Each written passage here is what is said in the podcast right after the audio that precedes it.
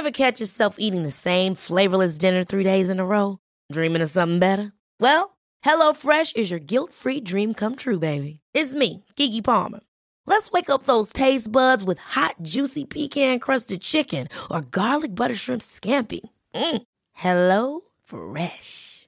Stop dreaming of all the delicious possibilities and dig in at HelloFresh.com. Let's get this dinner party started.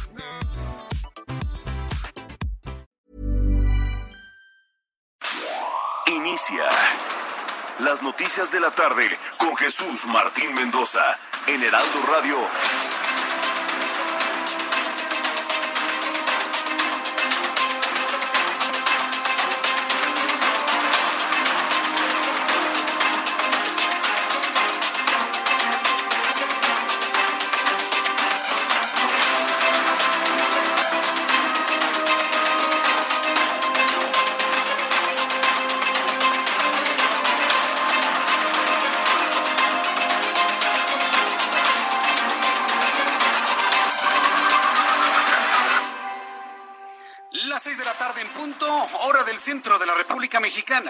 Bienvenidos, me da mucho gusto saludarla a través de los micrófonos del Heraldo Radio en toda la República Mexicana. Sea usted bienvenido a las noticias más importantes a esta hora de la tarde, la información como usted le gusta escucharla. Súbale el volumen a su radio que le tengo con todo detalle lo que ha ocurrido en las últimas horas. En primer lugar, le informo que ya hay un primer integrante del equipo de Andrés Manuel López Obrador eh, transmitido con el COVID-19, bueno, con el, eh, la nueva cepa de coronavirus que da la enfermedad de COVID-19 y se trata nada más y nada menos que la señora Irma Heréndira Sandoval, la señora que está al frente de la Secretaría de la Función Pública. La titular de la Función Pública, la señora eh, Sandoval dio positivo a la prueba SARS-CoV-2, con lo que se convierte en la primera funcionaria del gabinete del presidente López Obrador en resultar positivo. Evidentemente en un intento por minimizar el padecimiento de la señora Sandoval, la propia Secretaría de la Función Pública ha emitido un comunicado en donde dicen que se encuentra en excelente estado de salud. Yo creo que eso no se puede determinar hasta que la den de alta, señores. Ustedes no son médicos. Entonces sí, lo tengo que decir claramente, no minimicen el coronavirus, señores, porque si usted está, si usted está minimizando la Secretaría de la Función Pública el coronavirus, por eso tenemos tanta gente en las calles haciendo prácticamente su vida normal. Qué bueno que no tenga sintomatología la señora Imerendria Sandoval, qué bueno.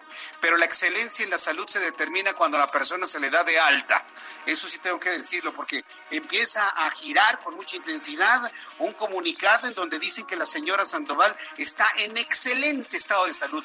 No, está transmitida con un virus y hay que ver y hay que cuidarla porque está precisamente en una edad rango donde la enfermedad puede ser peligrosa. Entonces, que la cuiden bien, que la atiendan bien, que la lleven a un hospital y una vez que la den de alta, entonces ya eh, podríamos decir que está en excelente estado de salud. Más adelante vamos a platicarles sobre esto le tendré el comunicado completo que da a conocer la Secretaría de la Función Pública. Noticia sorprendente el día de hoy, sin duda alguna. En otro asunto, Gustavo de Hoyos, el líder de la Coparmex, consideró que ante la crisis económica causada por el COVID-19, el presidente Andrés Manuel López Obrador no ayuda ni se deja ayudar, pero sí está mintiendo. Hoy, por ejemplo, en muchos, eh, muchas personas en redes sociales le han argumentado que no es verdad de que esté libre el 70% de las camas en los hospitales. Los hospitales están presentando niveles de saturación, bueno, de límite. Vamos a hablar de estar en un límite porque la saturación implica ir más allá del límite. Pero los hospitales están a un límite de camas en este momento, sobre todo entidades privadas. Ya le platicaré y le daré nuevamente a conocer la lista de hospitales que en este momento ya no reciben a nadie porque ya no tienen camas que ofrecer. También informaré que Antonio del Valle, el presidente del Consejo Mexicano de Negocios, por cierto, personaje de la noticia Antonio del Valle, el presidente del Consejo Mexicano de Negocios que ayer anunció, ayer en la tarde, que se logró finalmente con el Banco Interamericano de Desarrollo e Inversiones una línea de crédito hasta por 12 mil millones de dólares para apoyar a las medianas, a las pequeñas y medianas empresas en el país Bueno, pues hasta Marcelo Ebrar en su cuenta de Twitter aplaudió el logro del Consejo Mexicano de Hombres de Negocios haber logrado esta línea de crédito muy importante para los empresarios mexicanos de esta manera preservar los empleos. Bueno, pues resulta que López Obrador se enojó, dio un manotazo en la mesa y dijo, no me gusta el modito, estamos pintados, no somos floreros, la Secretaría de Hacienda no va a avalar no va a avalar ese crédito. Imagínense, hasta los propios secretarios de López Obrador habían festejado pues en la mañana dijo que no lo iban a avalar. Antonio del Valle, presidente del Consejo Mexicano de Negocios y representante del Banco Interamericano de Desarrollo en el país, Tomás Bermúdez, afirmaron que el presidente Andrés Manuel López Obrador tuvo un mal entendido en referencia a la operación que anunciaron, ya que son recursos privados es dinero privado, por lo que no hay comprometido ningún tipo de recurso eh, público de ninguna manera. Entonces, Antonio del Valle, muy conciliador, dice, no, presidente, lo informaron mal, todo esto es dinero privado que no toca en absoluto el recurso público. Ya le platicaré más de esta tremenda historia en donde todavía no hay reacciones porque nadie quiere contradecir al eh, inquilino del Palacio Nacional. Al menos 13% de las empresas no esenciales se han negado a cerrar el país, eh, cerrar en el país. Así lo aseguró Luisa María Alcalde, secretaria del Trabajo y Previsión Social. Acusó que pertenecen a giros diversos como automotriz, industria textil, calzado, incluso tabacaleras. Está el caso de Andrea, eh, eh, que se dedica a la fabricación de calzado con más de 100 trabajadores. Está el caso de Carnival en, el, en Pachuca, Hidalgo.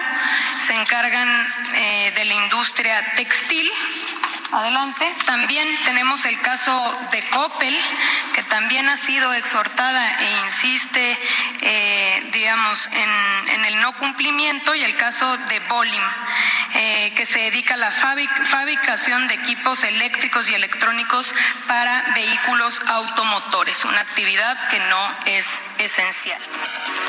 Bueno, pues a mí todavía como que no me queda muy claro cuál es el interés o el objetivo de visibilizar hacia las empresas. Yo entiendo que están incumpliendo una orden de mantenerse en el resguardo, pero eso de ahí hacerlo público, la verdad no, no entiendo cuál es el objetivo, ¿sí? Porque pues eh, los trabajadores no van a dejar de trabajar, ¿no? Por dar a conocer el nombre de estas empresas. Pero bueno, lo platicaremos con más detalle un poco más adelante aquí en el Heraldo Radio. También informo que Ricardo Schifile, procurador federal del consumidor, recomendó a padres de familia mantener el pago de colegiatura debido a que la mayoría de las escuelas privadas han mantenido las clases en línea. Esto fue lo que comentó Ricardo Schifile. Yo creo que hay que hacer conciencia por, por ambas partes, porque también sentarse en sus laureles y decir, pues no están recibiendo clase normal, no pago, pues es como un pretexto. Creo que debe de mediarse entre, entre ambos y la mayoría lo están haciendo. Cuando no se puedan poner de acuerdo, ahí estamos en Profeco para realizar una conciliación virtual a través de Concilia Express de manera telefónica. Esto es lo que ofrece el Procurador Federal del Consumidor para quien tenga problemas con las escuelas privadas. Debo decirle que los colegios privados más importantes de este país, porque también hay escuelas privadas, escuelas privadas, escuelas que, tienen un verdadero compromiso con la educación y con los grupos sociales a los que pertenecen, y otros que son meros negocios. Pero le puedo decir que las verdaderas escuelas privadas de trascendencia ya han ofrecido planes de pago, planes de apoyo, eh, algunos descuentos, negociaciones, posposición de pagos, en fin en las escuelas que verdaderamente puedo llamar verdaderas escuelas privadas, ya hay ese tipo de acuerdos y de negociaciones y de diálogo con los padres de familia. También le voy a informar aquí en el Heraldo Radio que México está listo para la entrada en vigor del Tratado Comercial con Estados Unidos y Canadá, el UNSCA, estimado el próximo 1 de julio, así lo aseguró el presidente de la República. Inclusive dijo que lo podrían echar a andar antes. No, presidente, las cosas se hacen entre los tres juntos con una firma y el que se deben establecer este tipo de acuerdos internacionales. Pero fue lo que dijo el día de hoy. Y de acuerdo con un informe de la Organización para la Cooperación y el Desarrollo Económicos, México es el país miembro de la OCDE que ha realizado el menor número de pruebas de coronavirus. El que menos pruebas ha realizado según la OCDE. Hoy la cifra de contagiados de COVID-19 en todo el mundo superó los 3 millones. Europa sigue siendo la región más afectada con 1.34 casos o 1.340.000 casos de coronavirus en aquella zona del mundo. Y bueno, pues vamos con nuestros compañeros corresponsales en la República Mexicana. Claudia Espinosa, nuestra corresponsal en Puebla, nos tiene una actualización en torno a los migrantes. Adelante, Claudia. Aquí te saludo con gusto a ti y a todos los amigos del Heraldo Media Group. Pues el secretario de Gobernación, David Méndez Márquez, indicó que a la fecha suman 57 los migrantes poblanos que han perdido la vida en Estados Unidos víctimas de COVID-19. Se mantiene la prevalencia de personas que habitaban en la región de Nueva York. También dio a conocer que se ha asistido a 113 poblanos que vivían en el extranjero y que pues no habían podido regresar. De esos, por lo menos 80 ya están aquí en Puebla. Es el reporte. Muchas gracias por la información, Claudia. Muy buenas tardes. Hasta luego, muy buenas tardes. Vamos con Charler Lucio, nuestro corresponsal en Michoacán. Si en apoyo de la Federación destaca Silvano Aureoles acciones contra el COVID-19 y es uno de los gobernadores, hay ya bastantes en la República Mexicana que empiezan a reclamar de una manera clara al gobierno federal y Michoacán es uno de ellos. Adelante, Charbel. ¿Qué tal, Jesús? Muy buenas tardes. Efectivamente, es el gobernador de Michoacán, Silvano Aureoles, destacó las acciones de su gobierno en medio de la falta de apoyo del gobierno federal. El, gobernador señaló que Michoacán pues está muy lejos de ser uno de los estados más ricos del país. Sin embargo, eh, pues lamentó que a pesar de que aporta mucho dinero a la federación, es muy poco lo que reciben de vuelta para atender temas de gran importancia como lo es en este momento la pandemia del coronavirus. Destacó que sin la ayuda de este gobierno federal se entregaron 80 mil uniformes de protección al personal de salud, además de que se incrementó 60% el salario de 1.500 trabajadores que están al frente de la lucha contra el COVID-19. Recordó también que firmó un convenio con un hotel de esta ciudad para dar alojamiento y alimentación a personal médico y así evitar poner en riesgo a las familias de quienes atienden a pacientes con coronavirus. También señaló que fueron entregados 15 vehículos para atender otras enfermedades y no descuidar la atención prioritaria a los casos de coronavirus. En lo que respecta a las acciones preventivas, Silvano Aureoles refirió que dispuso de 436 patrullas para realizar labores de perifoneo y recordar a la ciudadanía que el confinamiento en Michoacán es obligatorio y también resaltó que a través de filtros sanitarios se han detectado 100 casos sospechosos. Aureoles dijo que eh, pues estamos a punto de entrar en la parte más crítica de esta pandemia, por lo que reiteró a la sociedad su llamado a ser corresponsables en la detención de esta pandemia. Gracias por la información, Charbel. Seguimos informando. Seguimos informando, por supuesto. Vamos con mi compañero Ignacio Mendívil, nuestro corresponsal en Durango, 500 mil pesos y clausura de empresas que estén en operaciones. Adelante, Ignacio, te escuchamos. ¿Qué tal? Muy buenas tardes, me da mucho gusto saludarte y efectivamente hace unos instantes el gobernador del estado presentó pues eh, un, eh, un dictamen, un, un acto de gobierno en el estado de Durango porque bueno pues José Rosa Taipuro Torres ahí en esa rueda de prensa virtual expuso la necesidad de quedarse en casa ya que estamos en fase 3 del COVID-19 ya que eh, la convivencia en fiestas y lugares públicos ha sido la causa de contagio, por lo que se emite un decreto estatal para la aplicación de sanciones a quienes no la cumplan las disposiciones de salud y quedarse en casa, que va desde una amonestación sencilla, simple, hasta 500 mil pesos de multa y clausura de la empresa que no sea del giro indispensable de esta contingencia y continúe trabajando exponiendo al personal como a la clientela. En el servicio del transporte público que no cumpla con la disposición de tener solamente el 50% de pasajeros sentados, pues eh, se le retirará la concesión. En el caso de los vehículos particulares, pues eh, quienes transporten más de tres personas se les retirará la unidad y a los infractores se les obligará a hacer servicios comunitarios o arresto. Así es que bueno, pues aquí en Durango se recrudece la propagación del coronavirus debido a que llegan paisanos, van más de tres mil paisanos que llegan a Durango y siguen los contagios. Déjame que te comento que se, ya se instalaron más de 50 filtros en toda la entidad, en todo el estado. Hay municipios que ya no permiten la llegada de personas ajenas a los mismos. La situación es evitar a toda costa de que haya más muertes y más contagios como está sucediendo en otras entidades. Así las cosas aquí en Durango. Gracias por la información, Ignacio Mendívil. A la orden. Ah, que te vaya muy bien, hasta luego, que te vaya muy bien. Ignacio Mendíbil. El reloj marca las 6 de la tarde con 14 minutos hora del centro de la República Mexicana. Muchas personas me están preguntando que si le voy a presentar información sobre lo que dijo López Obrador sobre las Afores. Sí, más adelante le voy a informar. Hay varias personas que lo sienten como un amago. Hoy López Obrador dijo en la mañana, pregunta de los reporteros, que después de la crisis de coronavirus se va a revisar la situación de las Afores que por qué se privatizaron los ahorros de los trabajadores. Un momento, presidente. Un ahorro que yo tengo, y se lo aclaro al presidente López Obrador, ¿eh? es privado, ¿eh? porque es mi dinero. Entonces yo decido si lo meto en un banco o en un afore o si me lo gasto, pero usted no tiene ninguna decisión sobre mis ahorros, presidente. Entonces desde ahorita, ¿eh? desde ahorita, yo sí quisiera decirle a usted, que aunque Mario Delgado la semana pasada descartó por completo una propuesta en la que se planteaba mandar los ahorros de las Afores al Banco del Bienestar, yo sí le quiero decir a usted que vamos a defender nuestros ahorros con nuestros dientes. Si el gobierno de México nos quita nuestros ahorros y a la fuerza los manda a una entidad gubernamental, la culpa no va a ser de López Obrador, va a ser de usted y de mí de no defender lo que tenemos que defender. En el momento que a usted le pagan ese dinero es de usted. Y en el momento que tiene usted un ahorro, ese dinero es de usted y usted decide qué hacer con él. Regalarlo, gastárselo, ahorrarlo, ponerlo en un banco o meterlo en un afore. Es decisión de usted. No permita que un discurso socialista como el de López Obrador esté poniendo un punto de preocupación en nuestros ahorros. Entonces yo sí le voy a pedir a usted que cuide sus ahorros, que cuide, que esté muy pendiente. No vamos a permitir una intentona de nacionalización de las Afores bajo ninguna circunstancia. Este país no lo aguanta, este país no lo va a permitir. No vamos a permitir que nos quiten nuestros ahorros y esto tiene que quedar clarísimo. El sistema de Afores está diseñado, está funcionando y nadie lo debe tocar porque es un asunto de dineros privados de cada una de las personas. Que se entienda esto, el dinero que está en las afueras no es dinero del gobierno, es dinero de usted y usted decide qué hacer con su dinero y dónde mantenerlo. Entiendo que hay mucha preocupación por parte de las personas por lo dicho por el administrador que tenemos en Palacio Nacional sobre este asunto, pero no, no, no, un asunto como este evidentemente ni sus propios correligioneros van a dejar pasar. Por supuesto que no. Vamos con nuestros compañeros reporteros urbanos, periodistas especializados en información de ciudad. Daniel Magaña, adelante Daniel, te escuchamos. Muy buenas tardes.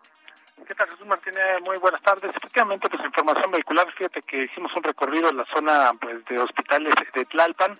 Continúa siendo constante este recorrido que pues realizan tanto elementos de la Secretaría de Seguridad Ciudadana con elementos de la Guardia Nacional en la cual este, por medio del periponeo, pues invitan a las personas a retirarse en el caso de que, bueno, pues no tengan una razón eh, pues pertinente para estar precisamente en las calles, en la zona de hospitales, sobre todo los hospitales que ya pues han referido a alguna saturación, como el GEA González, personas en el exterior que bueno pues necesariamente tienen que permanecer en esa zona de información eh, pues para recibir información de sus familiares, así que pues de esta manera es como se dan las condiciones vehiculares pues son buenas, realmente no se tiene complicación para incorporarse hacia la zona del anillo periférico, bien continuar sobre la calzada de Tlalpan en dirección hacia Huitulco. Reporte, buenas tardes.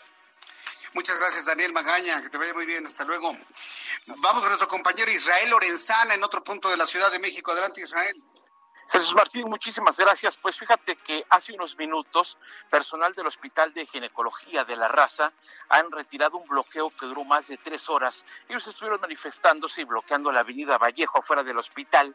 Esto para exigir material adecuado para seguir laborando y así evitar contagios por coronavirus, ya que ya hay alrededor de 45 personas entre enfermeras, médicos y camilleros. Además, servicios de higiene y limpieza estaban pidiendo. Y bueno, pues 45 personas señalan ellos que han sido ya contagiadas por la falta del equipo para atender a las personas que llegan pues eh, con esta enfermedad, con coronavirus. Dialogaron con las autoridades del Instituto Mexicano del Seguro Social, se armaron mesas de diálogo y finalmente hace unos minutos liberaron ya la calzada Vallejo, por lo cual la circulación fluye. Esto para nuestros amigos que vienen de la zona del eje 5 norte Montevideo y con dirección a la Avenida de los Insurgentes. Aún así, si requieren de alguna alternativa, sin duda alguna, Avenida Instituto Politécnico Nacional o también aunque distante, la Avenida de los Insurgentes para desplazarse hacia la zona del eje Guerrero o más adelante con dirección hacia el Paseo de la Reforma. Jesús Martín, la información que te tengo. Muchas gracias por la información, Israel Lorenzana.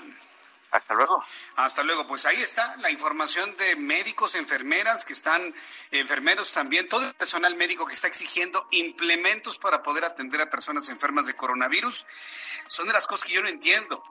Se acaba de dar la información de que llegó el sexto avión con implementos desde China para proteger al personal médico que atiende coronavirus. Y a la vuelta de menos de 24 horas tenemos ya personas manifestándose a las afueras del Hospital de Especialidades de la Raza porque no tienen ni cubrebocas. Entonces, ¿cómo entender esto? Que por un lado le dicen, no, está llegando mucho material, no, estamos aportando acá, y los médicos y enfermeras están en las calles protestando porque no tienen elementos de protección, algo verdaderamente que no se entiende. Son en este momento ya las 6 de la tarde con 20 minutos hora del centro de la República Mexicana. Hoy es el lunes 27 de abril. Vamos a recordar junto con Abraham Arreola lo que sucedía un día como hoy, 27 de abril, en México. Esto es un día como hoy en México. 1919 aparece el primer número del diario El Heraldo de México. Estamos de fiesta. 1998 fallece Guillermo Aro, destacado astrónomo mexicano que descubrió un cometa y varias estrellas. Y en 1963 recibió el Premio Nacional de Ciencias. Además, Hoy es el Día Mundial del Diseño. Esto es un día como hoy en México. Muchas gracias Abraham Arreola, muchas gracias Abraham Arreola por las efemérides del día de hoy. Y bueno, pues al ratito con Abraham Arriola también estaremos presentando las efemérides internacionales aquí en el Heraldo Radio. Vamos a revisar las condiciones meteorológicas para las próximas horas. El Servicio Meteorológico Nacional informa sobre la presencia del Frente Frío número 57 un canal de baja presión y todo lo que de alguna manera puede significar eh, eh, problemas de lluvias. De hecho, tengo en mis manos un aviso de potenciales tormentas emitido en punto de las seis de la tarde por parte del Servicio Meteorológico Nacional, que informa que en las próximas tres horas se pronostican lluvias puntuales fuertes con descargas eléctricas en el noreste y oriente del país, además de la península de Yucatán. En la imagen satelital estamos observando cómo el centro del país, sobre todo centro y sur, se encuentran desprovistos de nubosidad, pero en el norte, mire, la entrada de un nuevo frente frío y afortunadamente lluvias en el estado de Coahuila, Nuevo León y Tamaulipas. Ahí lo tenemos en la imagen satelital más reciente que nos está dando a conocer el Servicio Meteorológico Nacional.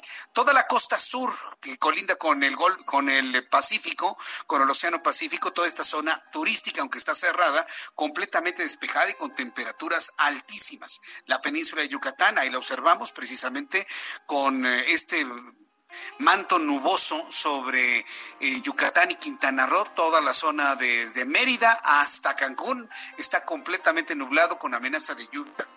Esta tarde le informo a las personas que nos están escuchando en la península de Yucatán. Entonces tenemos potencial de según lo que ha dado a conocer el Servicio Meteorológico Nacional.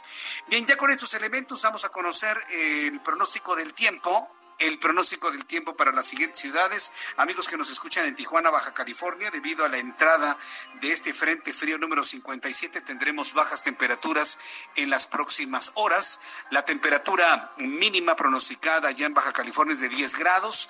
La máxima apenas alcanzará los 19 grados Celsius. Para usted que nos escucha en Monterrey, Nuevo León, por cierto, atención Monterrey, ¿eh?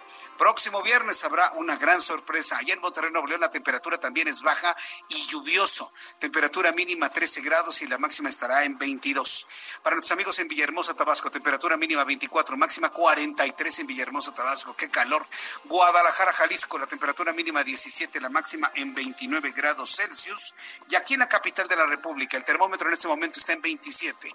La mínima en 15 al amanecer de mañana y la máxima alcanzará 29 grados Celsius.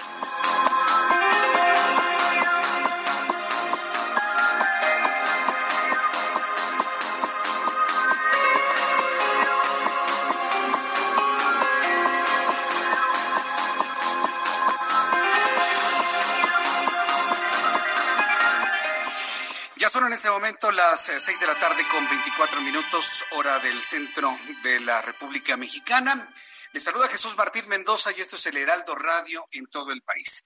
De la siguiente información, lo que voy a hacer, lo que voy a hacer es leérsela como la tengo aquí, las dos partes de la información y no haré ningún comentario porque no quiero hacer ningún comentario sobre lo siguiente. La Secretaría de la Función, la Secretaria de la Función Pública, Irmeréndira Sandoval Ballesteros, tiene COVID-19 y se encuentra en autoaislamiento con excelente estado de salud y sin síntomas graves. De acuerdo con el comunicado de la dependencia, el pasado lunes 20 de abril recibió un diagnóstico positivo por SARS-CoV-2 y con base en las recomendaciones médicas desde los primeros síntomas, la funcionaria se aisló y está en constante monitoreo médico. En un comunicado que ha emitido directamente la Secretaría de la Función Pública, dice, la Secretaría de la Función Pública informa que la titular de esta dependencia, Irmeréndira Sandoval Ballesteros, se encuentra en excelente estado de salud y sin síntomas graves a pesar de haber recibido diagnóstico positivo por SARS-CoV-2 el pasado lunes 20 de abril de 2020. En estricto acatamiento a las recomendaciones médicas desde los primeros síntomas, la secretaria Sandoval se ha mantenido en autoaislamiento y en constante monitoreo médico sin dejar de atender vía remota todos los asuntos correspondientes a su cargo. Una vez que tenga el alta médica, la secretaria, la secretaria Sandoval Ballesteros retomará también la agenda de actividades que ameriten su presencia física. Hasta aquí el comunicado. Ya. A otra cosa. Ahora sí, vamos con, con noticias eh, importantes sobre esto, sobre todo porque la OCDE, la Organización para la Cooperación y Desarrollo Económicos, ha realizado un análisis de cuáles son los países que han estado de alguna manera haciendo pruebas sobre coronavirus y de esta manera tener datos más certeros. Bueno, ¿qué encontró la OCDE? México es el país miembro de la OCDE con menos o con menor número de pruebas por COVID-19. Y esto, pues habrá algunos que lo defiendan, ¿no? Pues sí, ¿para qué queremos más pruebas? Y ya más o menos nos damos a la idea. El modelo Sentinel ahora resulta que es lo máximo en México.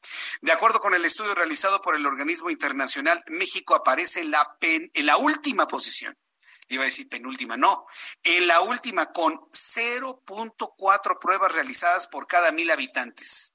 Le repito, la cantidad de pruebas de coronavirus que se realiza por cada mil habitantes, 0.4 ni siquiera una por cada mil, ni la mitad por cada mil. Apenas 0.4 pruebas realizadas por cada mil habitantes, mientras que Islandia encabeza la lista con 134.9 pruebas por cada mil habitantes. O sea, para que vea que estamos muy lejos del primer mundo. Luego nos comparan allá con países como Islandia, Finlandia, Suecia, y todos esos países así hermosos, por cierto, pero de primer mundo. Y pues no, no pues estamos completamente en, otro planeta, en otro mundo completamente. El dato se lo doy a conocer por parte de la OCDE como meramente informativo, ¿eh? meramente informativo, porque no busca ni pretende que las cosas cambien a partir de este informe, ni lo van a hacer.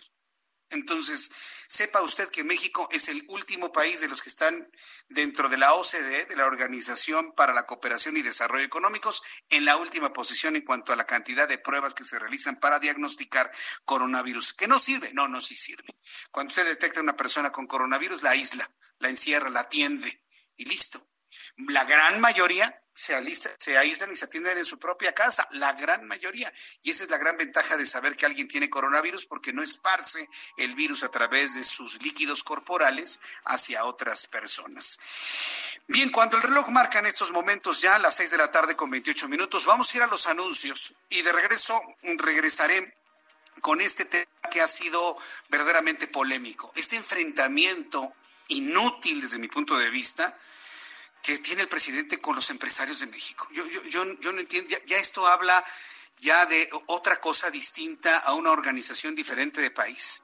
Ya cuando el presidente se opone inclusivemente a que los propios empresarios se organicen y obtengan apoyo de instancias internacionales, eso sí ya me habla de unas ganas, de unas ganas de, ándele, eso, unas ganas de no apoyar a las empresas que están generando empleo y sobre todo que están preocupadas para que la gente no se quede sin trabajo. Después de esos anuncios, las declaraciones de Gustavo de Hoyos, fuertes, claras, contundentes, y también las aclaraciones de Antonio del Valle, el presidente del Consejo Mexicano de Negocios, quien le dice, presidente, creo que usted entendió mal lo que estamos haciendo. Regreso con toda esta historia después de los anuncios y le invito para que me escriba a través de mi cuenta de Twitter, arroba Jesús Martín MX. Amigos, muchas gracias por seguir con nosotros. ¿Cuántas veces al día se llevan las manitas a la cara? Ocho veces por minuto, claro, y está comprobado. Y nos podemos infectar, eso que ni qué, si no traemos una buena protección en la cara. Y vamos a platicar como siempre, como lo hacemos cada, cada rato con Adri Rivera Melo.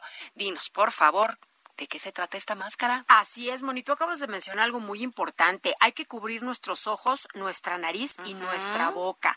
Les traigo máscara hospitalar. Esta máscara está certificada por los más importantes organismos sanitarios en el mundo. Está siendo ya distribuida en México. Y bueno, importantísimo, siempre que les sea posible, quédense en casa. No salgan de casa, amigos. Nunca salgan a la calle sin la protección de la máscara hospitalar. Cerciórense de que estén utilizando la original, que está fabricada con la mica especial. Hay que tener cuidado porque hemos visto en las noticias y en redes sociales prácticas insalubres que van desde reciclar mascarillas y cubrebocas para venderlas hasta casos más sonados como donar material a instituciones de gobierno que se rompen con tan solo tocarlas. no se arriesguen. No vale la pena. Pueden lavar la máscara hospitalar, se lava con agua y con jabón y con alcohol también. Su mica tiene una garantía de hasta seis meses de durabilidad.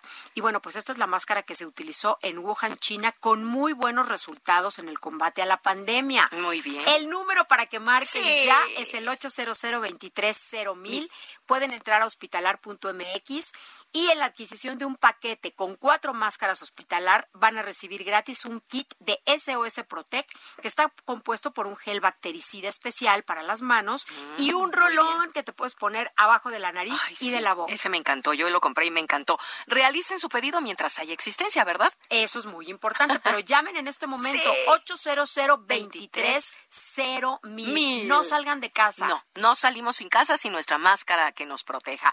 Máscara hospitalar. Muchas gracias, Gracias. Continuamos, amigos. Escuchas a Jesús Martín Mendoza con las noticias de la tarde por Heraldo Radio, una estación de Heraldo Media Group. Heraldo Radio. Heraldo Radio. La H que sí suena y ahora también se escucha. Escucha las noticias de la tarde con Jesús Martín Mendoza. Regresamos.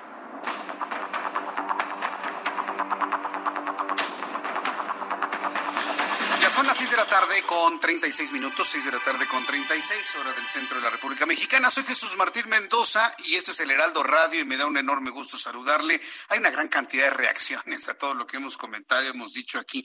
Me está escribiendo Angélica Infante. Eh, me da mucho gusto saludarte, estimada Angélica Infante, y me dice lo siguiente. Voy a leer su comentario que me llega a través de mi cuenta de Twitter, arroba Jesús Martín MX, porque hay muchas personas que creen esto.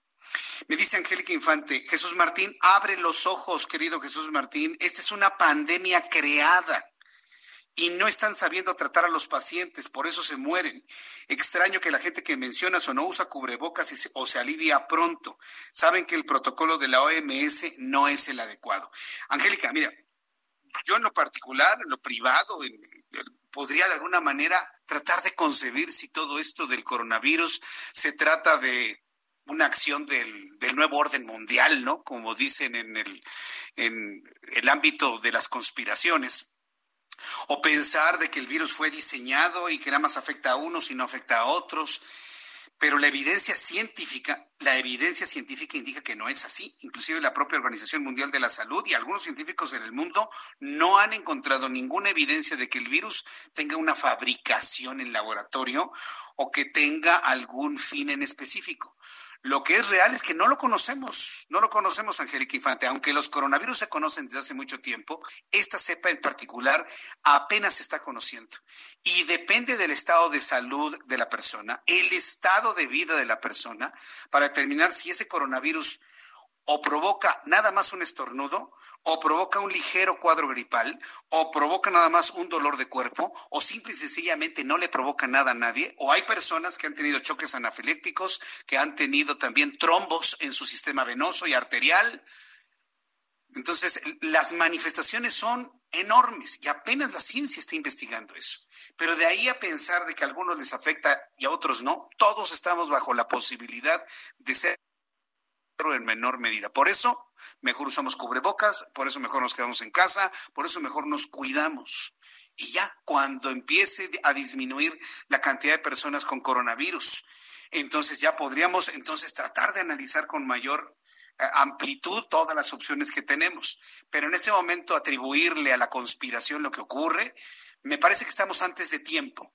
Vamos a analizarlo, pero una vez que nos cuidemos y no nos expongamos, por favor. Muchas gracias, Angélica Infante, por tu comentario. Bien.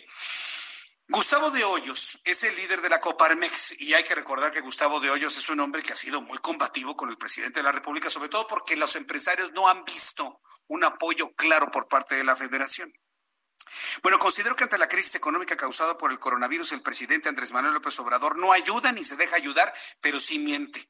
Esto luego de las críticas que lanzó el presidente López Obrador sobre el acuerdo entre el Consejo Mexicano de Negocios. Imagínense, esta fue la noticia de las últimas horas. El Consejo Mexicano de Negocios logra, junto con el Banco Interamericano de Desarrollos Investment, eh, una línea de crédito hasta por 12 mil millones de dólares para apoyar a las empresas. Dinero privado es el Interamericano de, eh, el Banco Interamericano de Desarrollo.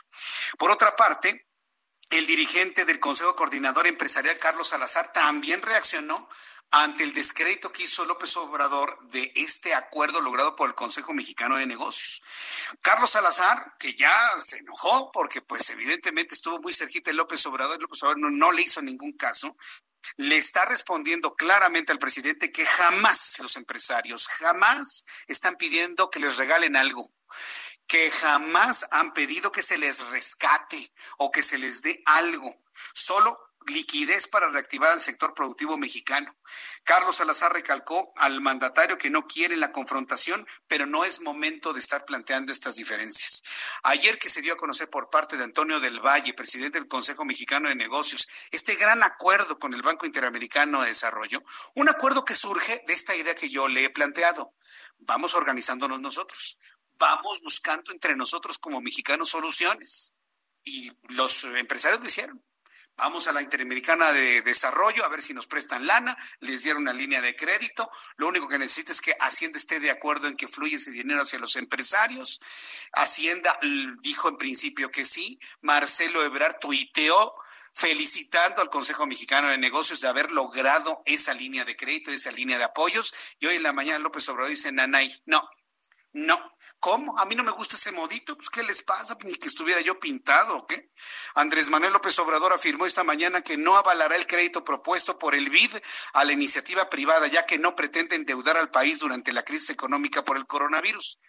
Eso no es cierto, presidente. Es dinero privado. Es dinero privado. ¿Cuál endeudar? Previamente, el Consejo Mexicano de Negocios y Banco Interamericano de Desarrollo anunciaron este acuerdo. Sin embargo, el titular del Ejecutivo aclaró que no se opondrá siempre y cuando no sea a costa del presupuesto federal. Vamos a escuchar lo que dijo el presidente esta mañana. Muy enojado, por cierto. ¿eh? Ese aval no podemos nosotros este, otorgarlo, porque este,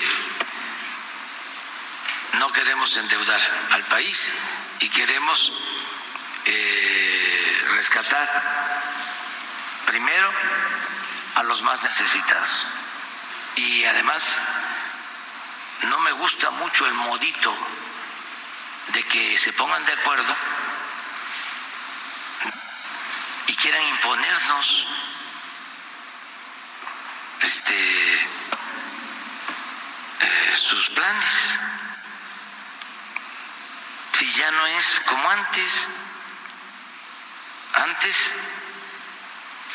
eh, el poder económico y el poder político eran lo mismo, se alimentaban, se nutrían mutuamente, ahora ya no. Ahora el gobierno representa a todos. Hay una separación entre poder económico y poder político. Entonces, ¿cómo este, que se hace un acuerdo y que ahora Hacienda lo avale y que nosotros estamos aquí de floreros.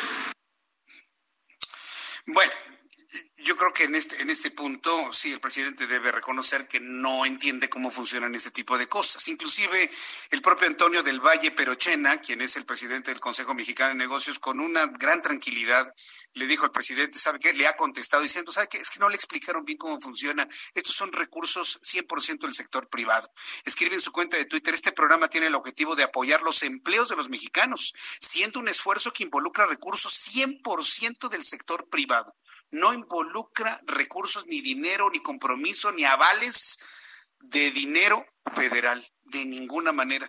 Y bueno, pues usted puede ver en la cuenta de Twitter del presidente del Consejo Mexicano de Negocios, usted lo puede encontrar en Twitter, arroba P, así lo encuentra, arroba P, todos los datos, el documento de cómo va a funcionar este gran acuerdo logrado por los propios mexicanos en esta idea que yo le he compartido. Organicémonos entre nosotros. Y mire, el Consejo Mexicano de Negocios se organizó solito, logró esta línea de crédito que, insisto, hasta fue aplaudida por el propio Marcelo Ebrard, lo puede ver en mi cuenta de Twitter, arroba Jesús Martín MX. Y hay respuestas por parte del senador Madero ¿eh? sobre este asunto. Misael Zavala, reportero del Heraldo Media Group, nos tiene toda la información. Adelante, Misael, te escuchamos. Muy buenas tardes. Así es, Jesús Martín, pues sobre este tema, el senador Gustavo Madero del Partido Acción Nacional señaló que el presidente Andrés Manuel López Obrador tiene una alergia a las propuestas de la iniciativa privada y por eso descalifica el programa de apoyos con créditos a las MIPIMES impulsado por el Consejo Mexicano de Negocios y el Banco Interamericano de Desarrollo. En una conferencia de prensa virtual, el legislador panista sostuvo que el presidente descalifica las iniciativas de empresarios cuando él no es el autor y eso dijo, habla no solo de su ignorancia, sino de los prejuicios que tiene contra los empresarios el presidente López Obrador. Madero aseveró también que el presidente se está quedando encuerado, así lo dijo, porque sus propuestas no tienen fondo y tiene un discurso reciclado y con, eh, de, de confrontación para hablar de sus narrativas de liberales y conservadores.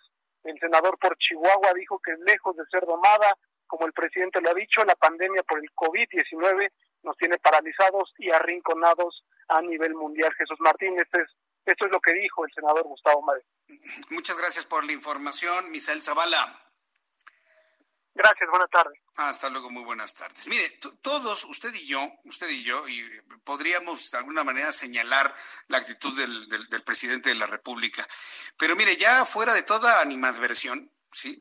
fuera de todo tipo de una crítica ácida, de verdad, vamos quitando todos estos elementos. Hay que decirlo con toda franqueza, es preocupante la, posición del presidente. Es, es. ¿Por qué? Porque nada que haga la iniciativa privada, nada le parece. Yo sé que López Obrador pertenece y está obligado a cumplir con los protocolos de, de, de Sao Paulo. Eso me queda completamente claro. Esta agenda socialista que se quiere implementar para América Latina. Esa es su tarea, esa es su misión, a eso está obligado y lo que usted guste y mande.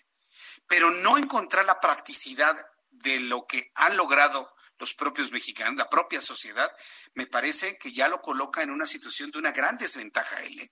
Es una gran desventaja porque cada vez empieza a correr más esta idea de que los gobernadores se organizan a sí mismos, los alcaldes a sí mismos, le reclaman al presidente apoyo y no se los da. Entonces, poco a poco se empieza a aislar, como dice el, el senador Madero. Y eso es preocupante porque López Obrador no deja de ser el presidente de México.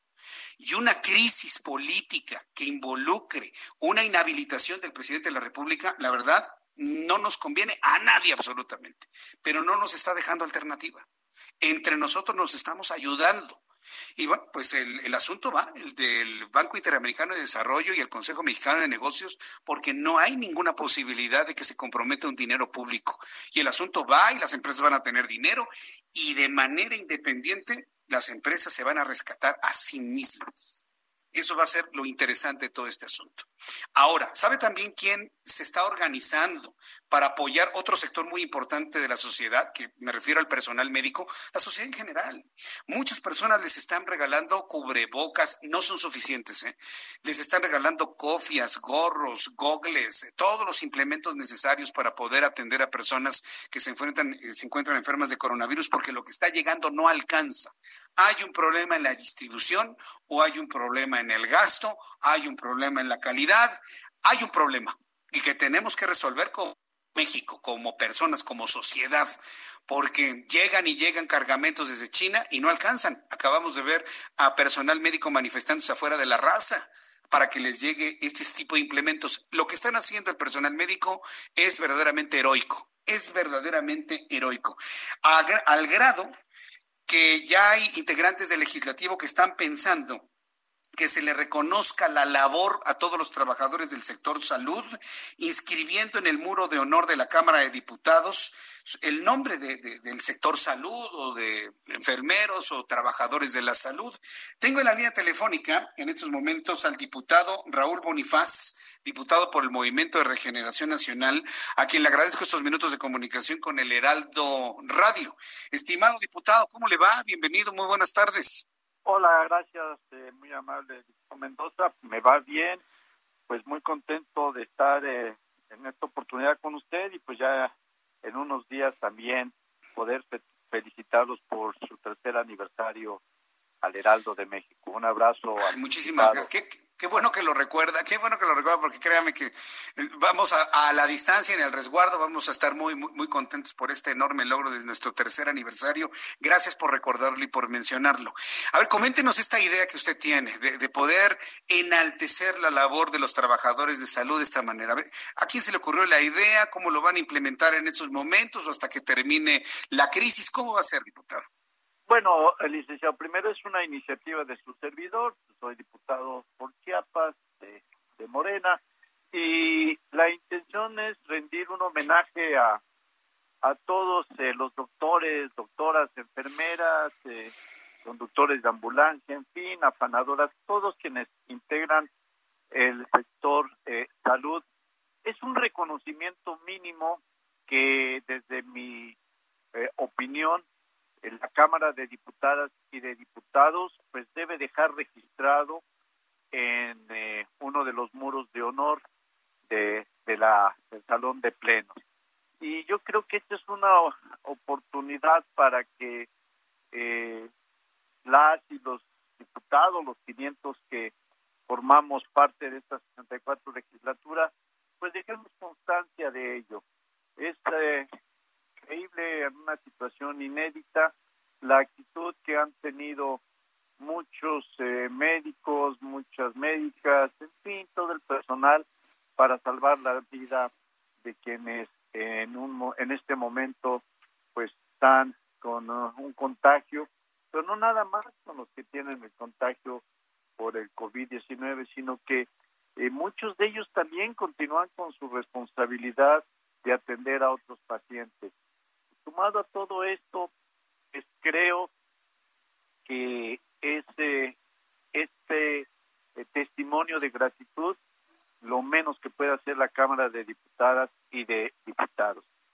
¿Qué es eh, lo que habrá que eh, pues ahora realizar en la Cámara? Pues se tendrá la mesa directiva que seguramente ya tiene la iniciativa que yo presenté y espero que mañana este pues tomen la decisión de, que sea turnada a la comisión de, régimen parlamentario a efectos a, la comisión de régimen sí, y prácticas parlamentarias que preside el diputado eh, Jorge Luis Preciado pues para que dictaminen.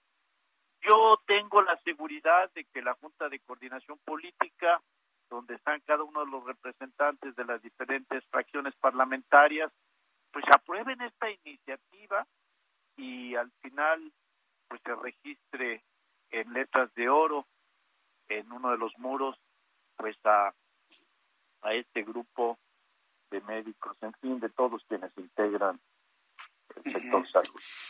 Pues me parece justísimo. Hoy precisamente el personal de salud está en una línea de batalla durísima. Sin duda. En donde no tienen implementos, donde no fluyen. Llegó el sexto avión con implementos, pero no, están llegando al personal o se acaban muy rápido o están en el resguardo o hay un problema de distribución. Algo está pasando que tenemos que descubrir. Pero hoy estos hombres y mujeres están en la línea de batalla en este momento. No creo que tengan en este momento su mente como para ir a la Cámara de Diputados y ver que se devele su nombre en, en el muro. Me imagino que esto va a tener que ocurrir después de la crisis, ¿no es así, diputado? Sí, sin duda, pero dejará, quedará registrado para la historia, ¿no? y, un modesto eh, testimonio, pero que quien se plante en el salón de sesiones, pues siempre verá registrado que en nuestro país las mexicanas y los mexicanos pues dejamos constancia de la indudable labor que están realizando ellos ante esta crisis sanitaria y donde su actividad es de las más expuestas a contagiarse y, por ello pues la importancia de que mis eh, compañeras legisladoras y legisladores pues eh, aprueben esta iniciativa. Bien, pues diputado Raúl Bonifaz, yo le agradezco mucho el que me haya tomado la llamada telefónica, que haya comentado esta intención muy justa por parte del legislativo de enaltecer la labor médica en estos momentos y que esto ocurra cuando tenga que ocurrir, pero que quede ya en, en la memoria de la opinión pública que esto finalmente se va a hacer. Yo le agradezco mucho su tiempo, diputado. Yo soy el agradecido y pues eh, me adelanto al 3 de mayo. Un abrazo para ustedes.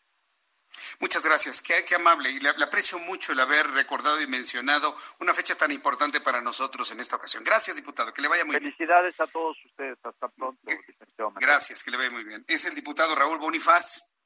Tiene una buena idea, me parece que es justísima, que tendría que ir aparejada a una idea que ha implementado el gobernador eh, Enrique Alfaro, porque debo decirlo con eh, a, manera de descargo y también de, reconocimiento. Enrique Alfaro es un muy buen gobernador en Jalisco.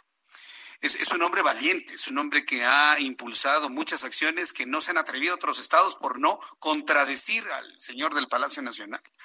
Es, es, es un hombre eh, valiente y ha sido el único que ha ofrecido al personal médico un incremento sustancial de sueldo.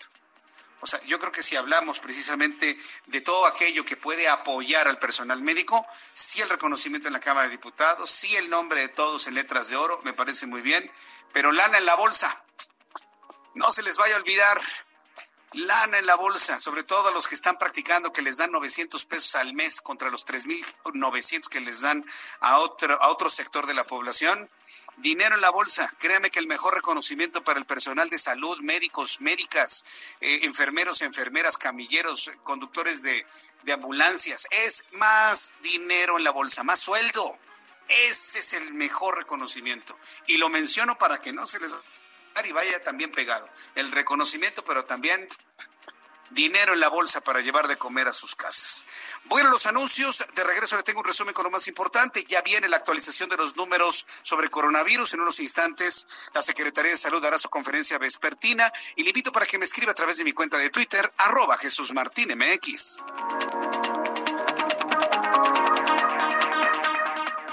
Escuchas a Jesús Martín Mendoza con las noticias de la tarde por Heraldo Radio, una estación de Heraldo Media Group. Escucha la H, Heraldo Radio. Heraldo Radio, la H que sí suena y ahora también se escucha. Escucha las noticias de la tarde con Jesús Martín Mendoza. Regresamos.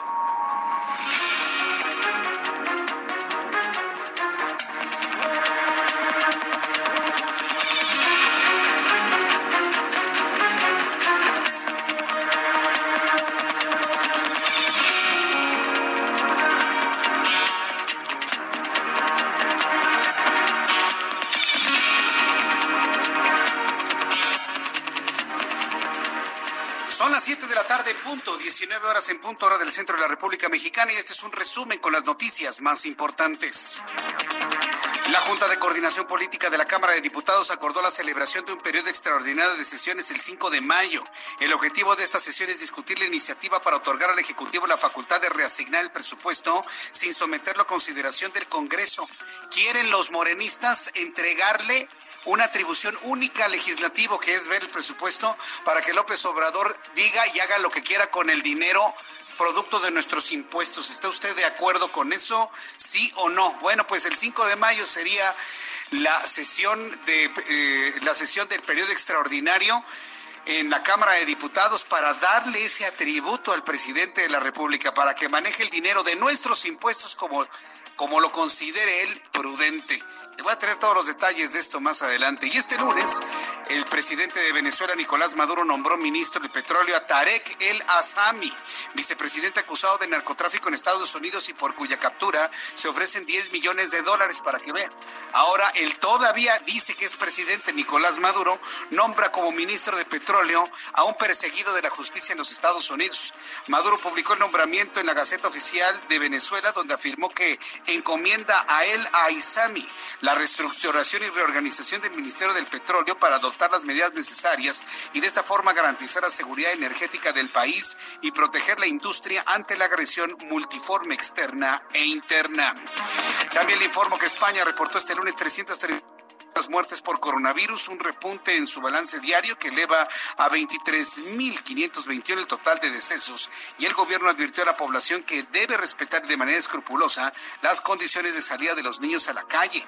España, tercer país con más fallecidos por COVID, había registrado el domingo 288 nuevas muertes en 24 horas, lo que fue su dato más bajo en cinco semanas.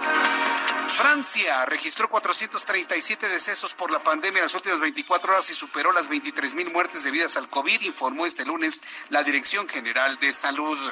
Brasil, mientras tanto, está perfilándose como el posible nuevo foco rojo de pandemia coronavirus, mientras que el presidente Jair Bolsonaro insiste en que es solo una gripita y que no hay necesidad de imponer las severas medidas que han ralentizado la propagación de la infección en otros países. Una gripita para Jair Bolsonaro.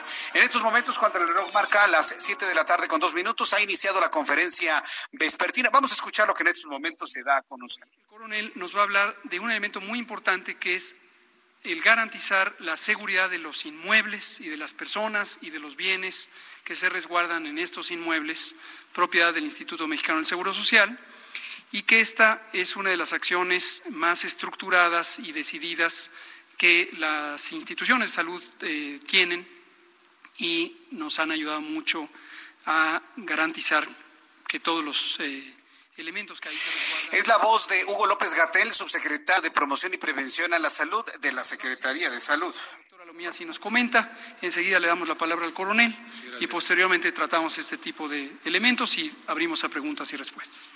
Doctora Lomía. Muchas gracias, señor secretario. Buenas eh, tardes con todas y todos. Vamos a iniciar la presentación de nuestro eh, panorama epidemiológico y cómo vamos en el tema de las acciones. Estamos en el día 36 de la jornada eh, nacional de sana distancia. Estamos en esta semana en la que vamos a transitar entre el mes de abril y entre el mes de mayo. Como ustedes ya saben, las actividades, las intervenciones de la Jornada Nacional de Sana Distancia se extendieron hasta el próximo 30 eh, de mayo. Entonces tenemos todavía esta semana y las eh, cuatro semanas que integran en su momento la, el, el mes siguiente. Estamos iniciando el día de hoy la conferencia vespertina número 59. Es lo que está diciendo José Luis Salomía, todo esto mayo y López Obrador diciendo ya el 17 ya vamos a estar completamente normal. Vamos a, ser muy claros con lo que está informando la Secretaría de Salud que habla de empezar una normalización o por lo menos este periodo de, de cuarentena que dura hasta el próximo 30 de mayo. Lo acabamos de escuchar. La reducción nuevamente de otro punto porcentual, 39% ahora son estos casos, lo cual continúa diciéndonos que la pandemia en sí se sigue este, contrayendo y vemos ahora una diferencia todavía mucho más marcada a la que veíamos ayer entre la comparación entre la región de Europa y la región de las Américas. Las Américas mantiene el 47% de los casos confirmados en todo el mundo en los últimos 14 días, pero ya la región de Europa bajó a un 41%. Y la expectativa o lo que vamos a ver es cómo la región europea va a continuar contrayéndose y esto va a estar contribuyendo también a la contracción en sí de toda la pandemia en el mundo, mientras las Américas tendremos que llegar a un punto todavía digamos, de ACME que sea común para todos los países en donde, y posterior a eso empezará a disminuir. La siguiente diapositiva, por favor. Tenemos la actualización de las cifras en México, 15.529 casos confirmados el día de hoy. Sin embargo, de este gran total, de los 15.529, son solo 5.009 los casos confirmados que iniciaron con síntomas en los últimos 14 días. Es decir, esto es lo que también representa la epidemia activa en México. Es el 32% de los casos. Los demás son casos que iniciaron con la sintomatología después de esos 14 días. Ya son parte, digamos, de la historia de la epidemia de un acumulado que se está llevando a cabo. 8.614 casos que todavía son sospechosos, de aquí puede alimentarse e incrementarse la cifra de casos confirmados, 1.434 lamentables eh, defunciones.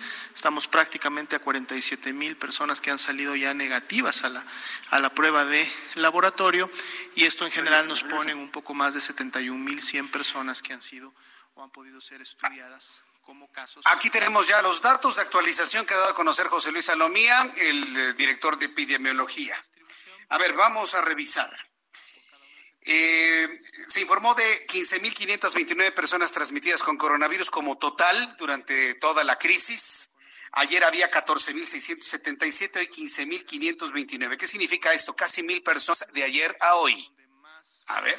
Sí, porque luego están dando cifras para minimizar las cosas. Pero comparemos de ayer a hoy. Ayer había 14.677, hoy hay 15.529, son casi mil personas de diferencia. En cuanto a las personas sospechosas de coronavirus, ayer había 7.612, hoy hay 8.607. Mil más sospechosos, mil. Ayer había 1.351 fallecidos, hoy hay 1.434 fallecidos, casi 100 tan solo en 24 horas. Ahí están los datos que usted debe saber y que da a conocer la Secretaría de Salud. Por supuesto, en un momento más vamos a estar en contacto con, con esta conferencia nuevamente para saber qué otros elementos adicionales a esto se van a informar a la opinión pública. Mientras tanto, vamos con nuestros compañeros reporteros urbanos. Empiezo con Daniel Magaña. ¿Dónde te ubicas, Daniel? Adelante, muy buenas tardes.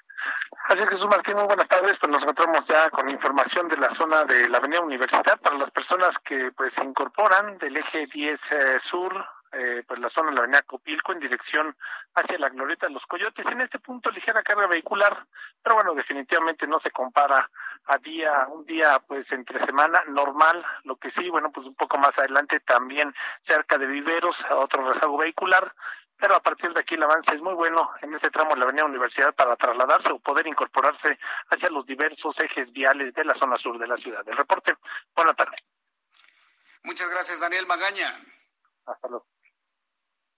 Vamos con mi compañero Israel Lorenzana. ¿Dónde te ubicas, Israel? Adelante, buenas tardes. Jesús Martín, muchísimas gracias. Pues nosotros recorriendo parte del perímetro de la alcaldía Gustavo Madero, hemos hecho un recorrido a través de la zona del circuito interior. Para quien viene de Boulevard Puerto Aéreo, de la zona del aeropuerto capitalino y con dirección hacia la raza. Ligeros asentamientos nada más a la altura de Eduardo Molina y más adelante en la zona de la calzada de los misterios. Nada para abandonar esta arteria. Esta avenida se presenta como una buena alternativa para nuestros amigos que van con dirección hacia la zona de Marina Nacional. El sentido opuesto, la circulación totalmente aceptable se nota una baja afluencia vehicular en el circuito interior Jesús Martín. Aún así, hay que manejar con mucho cuidado para evitar exceder los límites de velocidad y con esto, por supuesto, generar accidentes. Es la información que te tengo esta tarde.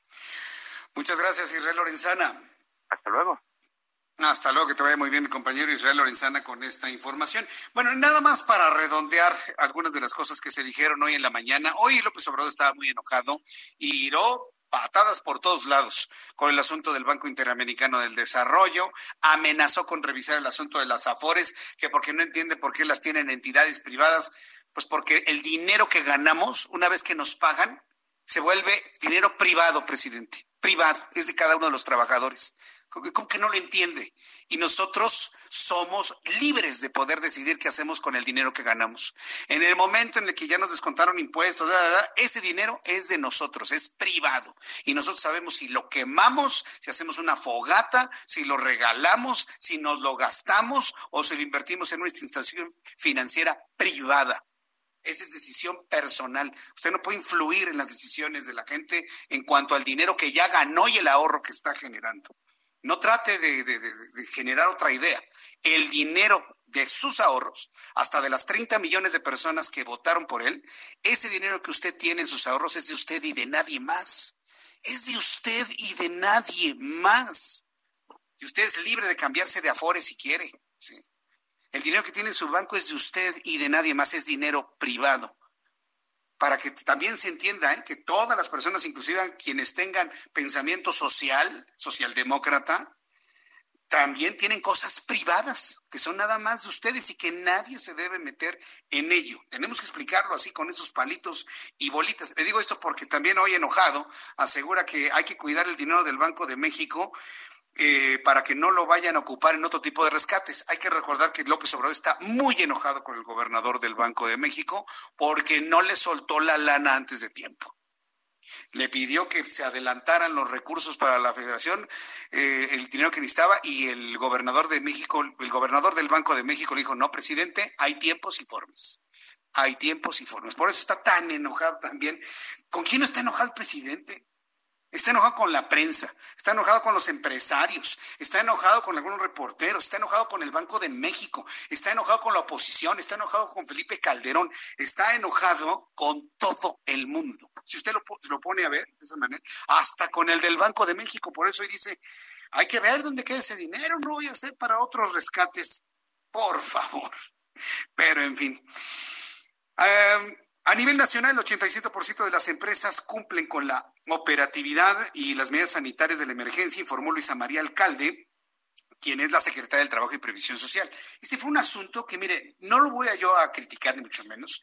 Quiero tratar de entender cuál es el objetivo de dar a conocer el nombre de las empresas que no cierran o que se mantienen trabajando y que quieren mantener su planta laboral. Yo entiendo que hay empresas que deben cerrar, y hay otras que deben mantenerse activas porque son actividades preponderantes o importantes o necesarias, como el tren Maya, por ejemplo. Eso ya lo dije con un poco de, sarcasmo. Pero bueno, la funcionaria reveló que derivado de los operativos de inspecciones federales del trabajo en el marco de la emergencia, han detectado de las empresas pues no están cumpliendo con las medidas indicadas para detener la actividad y la producción. Vamos a escuchar a la secretaria Luisa María Alcalde cómo lo mencionó hoy por la mañana que el 23% de las empresas que se negaron a cerrar se encuentran en los municipios más afectados por la pandemia. Vamos a ver algunas que no cumplen y que insisten en no cumplir. Está el caso de Andrea, eh, eh, que se dedica a la fabricación de calzado con más de 100 trabajadores. Está el caso de Carnival en Pachuca, Hidalgo. Se encargan eh, de la industria textil Adelante. También tenemos el caso de Coppel, que también ha sido exhortada e insiste, eh, digamos, en, el no cumplimiento, y el caso de Bolim, eh, que se dedica a la fabricación de equipos eléctricos y electrónicos para vehículos automotores, una actividad que no es esencial. Es lo que comentó la secretaria. Es un fragmento, es un fragmento de, lo que comentó Luisa María Alcalde. A mí me parece que Luisa María Alcalde es una buena secretaria, es una buena secretaria del trabajo. Ha hecho muchos esfuerzos y ha tenido que lidiar con, con su posición política, su posición familiar, su ideología. Y bueno, pues lo ha podido hacer, lo ha podido sacar adelante. Y bueno, pues también entendemos que tiene que cumplir con ciertas cosas que le pidan, como por ejemplo dar a conocer los nombres de las empresas. No creo que sea lo más correcto y adecuado que está trabajando Andrea. Pues digo, los zapatos siempre van a ser necesarios, ¿eh? Andrea no nada más hace zapatos de tacón para que las, eh, las mujeres se vean muy, muy, muy bonitas y muy guapas. No, no, también hace zapato, zapato de, de, trabajo. Y se lo digo porque conozco algunos integrantes de esta gran industria zapatera, Andrea. Entonces, no nada más hace zapatos para el lujo, hace también zapatos para el trabajo, para, para el diario. ¿no? Carnival, dice de la industria textil, pues hace ropa interior para damas. Entonces, eh, si hay un tipo de ropa que es importante de alguna manera renovar de manera constante, pues la ropa interior también es una actividad preponderante importante. Coppel, pues tiene sucursales bancarias, tiene banco.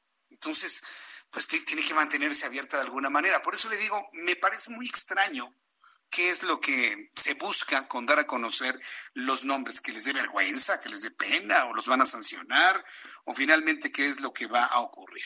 Bueno, pues mientras esto sucedió en la mañana, desde ayer, el fin de semana, se había informado que el sexto avión con cargamentos de implementos para personas, para personal médico que necesita protegerse contra el coronavirus, había llegado a nuestro país. Pero vuelvo a insistir, algo sucede con la cantidad, con la calidad, con la distribución, algo ocurre que no llega a los hospitales que el personal médico tiene que bloquear, por ejemplo, la calzada Vallejo para que se hagan visibles y decirles, señores, no tenemos implementos y no estamos dispuestos a contagiarnos o a contagiar a nuestras familias.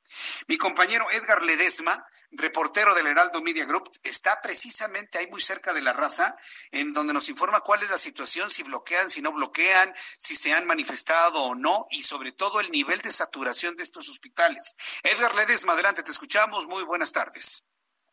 ¿Qué tal, Jesús Martín? Muy buenas tardes. Efectivamente, nos encontramos aquí en el Hospital La Raza, a un lado del Hospital de Infectología, donde están siendo atendidos los, eh, las personas que llegan con síntomas de COVID-19.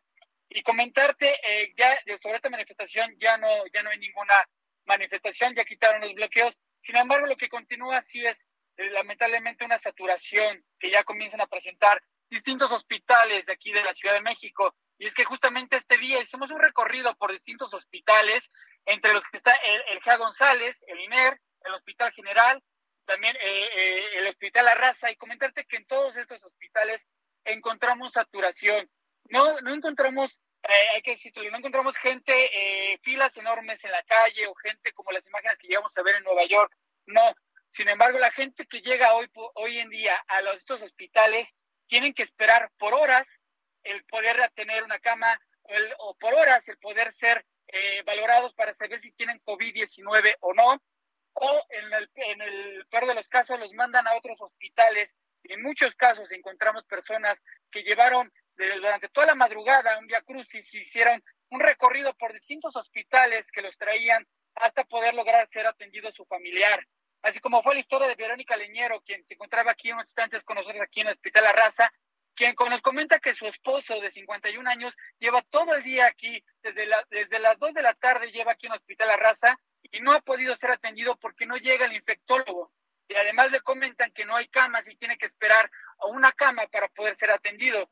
También hablamos con personas también del Hospital General que nos, nos comentaban que venían del Hospital Juárez y de ahí los mandaron a distintos hospitales hasta llegar ahí al Hospital General y sin embargo seguían sin tener ser atendidos, ya que no había tampoco ahí oxígenos. Nos comentaban que los doctores les dijeron que había eh, 10 personas pacientes con COVID-19, sin embargo solo había tres oxígenos. Entonces, están en espera de que sus familiares sean atendidos, Jesús Martín, y eh, algunos señalaban que incluso fueron hospitales privados. En estos hospitales privados que señala el presidente Andrés Manuel López Obrador, que hay acuerdos para que sean atendidos las personas. Y nos decía Verónica Leñero que cuáles hospitales, que ella fue a los hospitales privados y que le gustaría que el presidente la acompañara y que viera cómo la rechazaron y cómo hoy su esposo está esperando una cama aquí en el Hospital La Raza, Jesús Martín. A ver, entonces el infectólogo hace cuántas horas lo están esperando?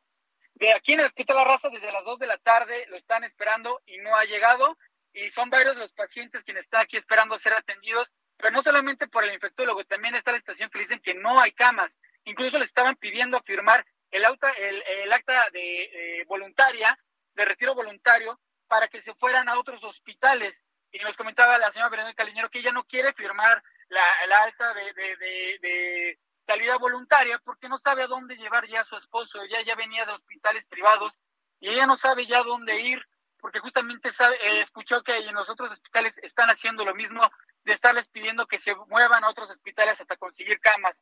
Entonces, la situación que tenemos aquí, que hemos encontrado en el Hospital La Raza Jesús Martín, es que no está el infectólogo desde las 2 de la tarde y que no hay camas. ¿Y, el infectólogo dónde está? ¿Dando consulta privada seguramente o qué? No, ¿Nadie sabe dónde está el infectólogo? Le preguntamos a las autoridades y nos decían que sí, que ahí está el infectólogo y que está atendiendo, que no entendió por qué la gente dice eso. Y justo en ese momento eh, se acercó a las personas, los familiares que están en la calle, y le empezaron a recriminar que, nos estaban mintiendo y que no es cierto, que no estaban atendiéndolo. Ay, pues qué situación. Oye, más temprano el personal médico estaba bloqueando Calzada Vallejo porque no tienen implementos. ¿Cómo está la situación en este momento? ¿Siguen en el bloqueo o ya no? No, el bloqueo ya fue eh, levantado Jesús Martín. Eh, sin embargo, pues sí, eh, donde encontramos falta de insumos y problemas es en el Hospital General, donde nos comentaba esta persona que solamente hay tres oxígenos y que hay pacientes que están esperando poder tener oxígeno a pesar de que no, no respiran bien sus familiares. Es increíble lo que me estás contando. Este, a ver, para cerrar la, la, la, eh, la comunicación, mi querido Edgar, ¿Cómo está en este momento la saturación en este hospital? Si alguien va con coronavirus, ¿le dan cama o no le dan cama? Porque hoy en la mañana dice el presidente que el 70% de las camas están disponibles, que no hay saturación.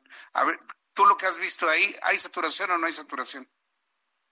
solo en, en este recorrido que hicimos este día, justamente por el tema de la saturación, Jesús Martín, eh, encontramos todas estas historias de la gente que está afuera y que le ha costado encontrar cama, que llevan horas. Hoy quien llega un, un familiar con COVID-19 probablemente no se ha atendido en ese hospital, le pidan que tenga que irse a otro o va a tener que esperar durante horas el poder tener una cama. Esa es la situación que hemos encontrado, te repito, en los hospitales que, fuimos, el Hospital Gea González, en el INER, el Hospital eh, General y aquí en La Raza. Y también comentarte, mañana en eh, tu noticiero va a estar toda esta información, toda esta pieza presentada ahí en tu programa con estos testimonios que te comento. Perfecto, me parece muy bien, pues vamos a verlo, tomarlo para televisión, para radio. El público debe saber lo que verdaderamente está ocurriendo en los hospitales. Muchas gracias, Edgar Ledesma. A ti, Jesús Martín, muy buena tarde. Muy buenas tardes. Edgar Ledesma, periodista, eh, tomando eh, opiniones del eh, público que se acerca ahí. No hay precisamente en ese momento camas para poder atender en la raza. Están al límite. No voy a utilizar la palabra saturado para que no digan, Jesús Martín, diciendo que están saturados. Están al límite. La saturación es cuando hay el 10 personas afuera esperando y posiblemente existan pero vamos a ponerlo así, no es cierto de que hay muchas camas y que el 70% está libre. Eso no es verdad. De verdad no es verdad. Entiéndamelo. ¿Qué se gana con mentir? A ver, ¿qué se gana? Que en el mundo digan, ay, mira México, qué bien controla el coronavirus. ¿Real? ¿De verdad quieren provocar eso afuera? ¿Tan ingenuos creen que son en la Organización Mundial de la Salud y los países eh, que están observando lo que sucede aquí en Latinoamérica. Ay, no, de verdad es increíble. Pero bueno, hospitales que se mantienen que se mantienen eh, con el informe de que tienen saturación o limitación ya de recibir personas. El Hospital Español, el Hospital Español ya no está recibiendo una sola persona con coronavirus, no tiene lugar.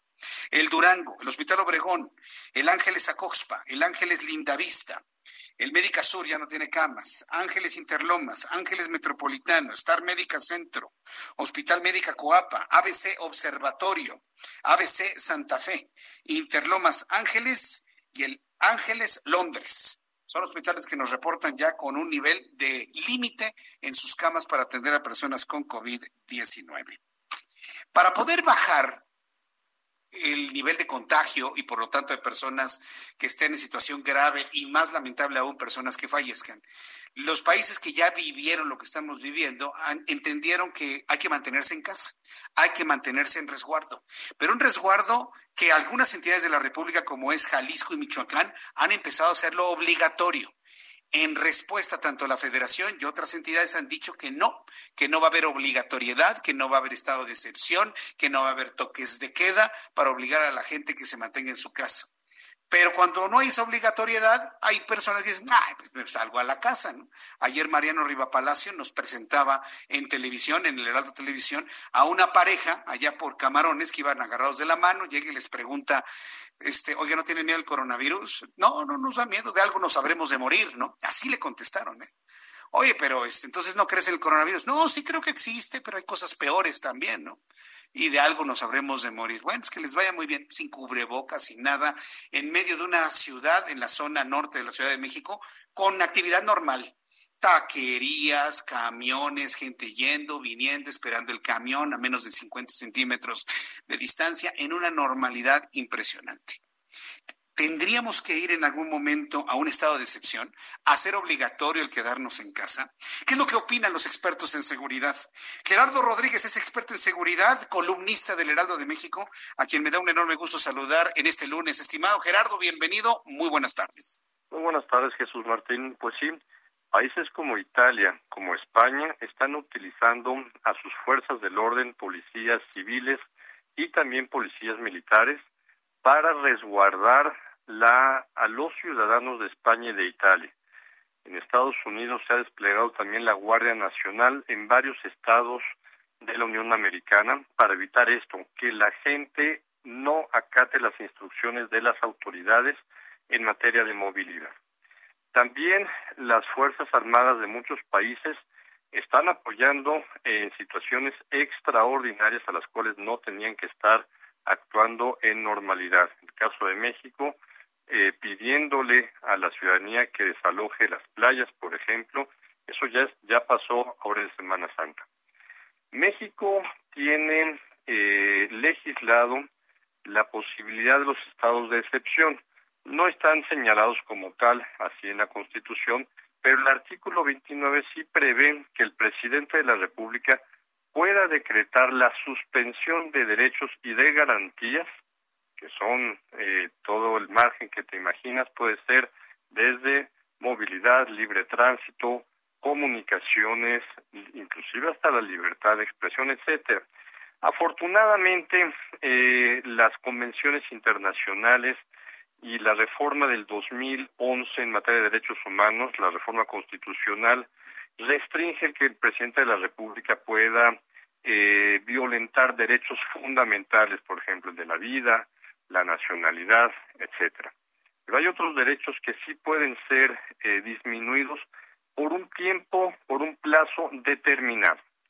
¿Por qué traemos este tema a colación? Porque la semana pasada una diputada de Morena, Lorenia Valles, de Sonora, presentó una iniciativa de ley sumamente controvertida para poder legislar, poder decretar esta situación que requiere la aprobación del Congreso, pero la reforma no iba necesariamente para acotar las funciones y las facultades constitucionales que tiene el presidente, sino por el contrario, para darle una libertad de maniobra a la mayoría de Morena que está ahorita en la Cámara de Diputados y en el Senado con sus eh, aliados partidos políticos para poder aprobar esta declaratoria de suspensión de derechos y de garantías del artículo 29. Lo que hay que decir, Jesús Martínez, es que el país no ha debatido con altura, con madurez, de que somos una potencia, una economía, un país serio, no hemos debatido una ley reglamentaria del artículo 29. Los países democráticos como España, por ejemplo, establecen que tiene que haber controles parlamentarios, jurisdiccionales de las Cortes también para evitar que haya abusos por parte del Poder Ejecutivo en estos países. México no ha reglamentado este artículo 29, aunque fue una obligación de la reforma del 2011. México tiene ocho años dependientes de que no se aprobó, eh, no se ha aprobado esta ley reglamentaria que legítimamente le permite a países como España, como Italia, utilizar sus fuerzas del orden y que no violenten también los derechos humanos de manera generalizada. Jesús Martín.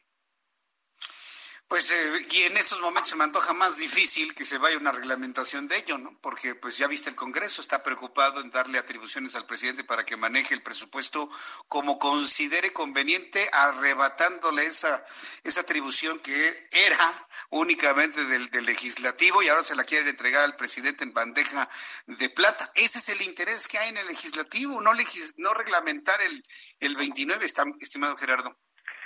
Fueron tres iniciativas de ley presentadas por diputados de Morena terriblemente autoritarias. Esta del 29, la de las Afores, no se nos olvide, también hubo ah, la y esta última que nos comentas, Jesús Martín. Para mí, la del 29 fue un globo aerostático para ver cómo estaba el humor social, ¿no? Para ver si vamos a permitir que esto pasara para ver cómo estaba el humor social. Yo también siento que la, que la iniciativa de este diputado Edelmiro Santiago Santos fue también un globo aerostático para ver cómo está el humor. Y hoy el presidente ya lo dijo, ¿eh? Ya dijo que nada más termina la crisis y vamos a revisar las afores. Porque cómo es posible que el dinero esté en instituciones privadas. Le da una comezón lo privado pero impresionante, no entendiendo que mi ahorro y tu ahorro y nuestro dinero ya es privado por haberlo ganado, estimado Gerardo, ¿no? Es increíble lo que escuché hoy en la mañana con este planteamiento. Jesús Martín, yo lo hice público en un tuit que causó muchas eh, opiniones a favor y negativas. Si el presidente se mete con tu ahorro, con el mío o con el de los mexicanos, que se prepare para una manifestación social amplia contra su régimen. Sería terrible. Eh, países como Argentina, donde los gobiernos populistas se metieron con los ahorros de sus ciudadanos por error en el manejo de la economía, tiraron presidentes. Así es, aquí le hemos dicho que vamos a defender nuestros ahorros hasta con los dientes, Gerardo. Lo vamos a defender hasta con los dientes. Tú lo has eh, dicho de una manera muy institucional, una, una, manifestación muy fuerte en contra de su gobierno. Yo lo digo, hasta con los dientes vamos a defender nuestro ahorro, porque en estos tiempos no podríamos dejar pasar una cosa así. Gerardo, vienen momentos muy intensos en nuestro país y eh, seguimos al pendiente de tus comentarios y tus análisis. Muchas gracias, estimado Gerardo. Muchas gracias, te mando un fuerte abrazo. Fuerte abrazo, que te vaya muy bien. Gerardo Rodríguez, que también coincide con esto, ¿eh? Y lo vuelvo a retomar antes de ir a los mensajes, decirle, estemos atentos del asunto de las afores estemos atentos de dónde están sus ahorros, visualícelos, obsérvelos. Nadie tiene ninguna atribución para decidir sobre su dinero. Aguas con esto, ¿eh? Vamos a ir a los mensajes, regreso enseguida. Le invito para que me escriba a través de mi cuenta de Twitter, arroba Jesús Martín. Escuchas a Jesús Martín Mendoza con las noticias de la tarde por Heraldo Radio, una estación de Heraldo Media Group. Heraldo Radio. Escucha las noticias de la tarde con Jesús Martín Mendoza. Regresamos.